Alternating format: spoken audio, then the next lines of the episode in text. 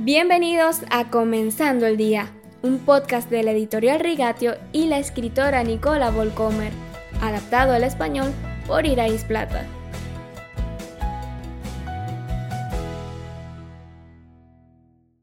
Buenos días, queridos oyentes. Hoy me encuentro con mi amiga Janet, quien a veces participa conmigo en eventos para mujeres. Janet, los que te conocen por primera vez te ven como una persona alegre y divertida, y se sorprenden cuando les cuentas tu historia. Hay algo con lo que has estado luchando durante años. Cuéntanos al respecto. Yo le llamo a esto mi espina en la carne, algo así como lo que dice Pablo en 2 de Corintios 12:7.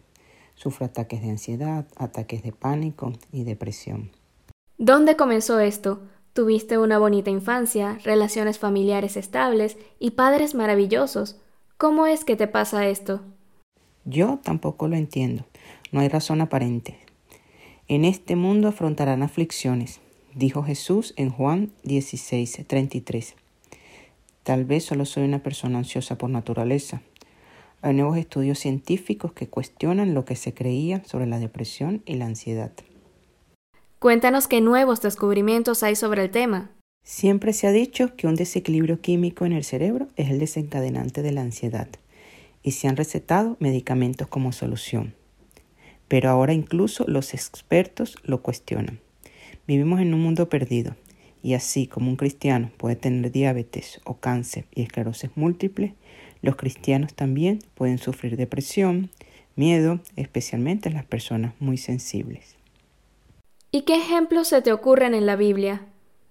Hay muchos personajes bíblicos que han tocado fondo porque la situación era demasiado para ellos.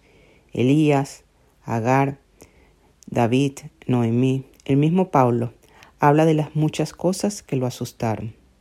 Sí, en 2 de Corintios, capítulo 7, versículo 5, Pablo escribe: Nos vimos acosados por todas partes, conflictos por fuera, temores por dentro.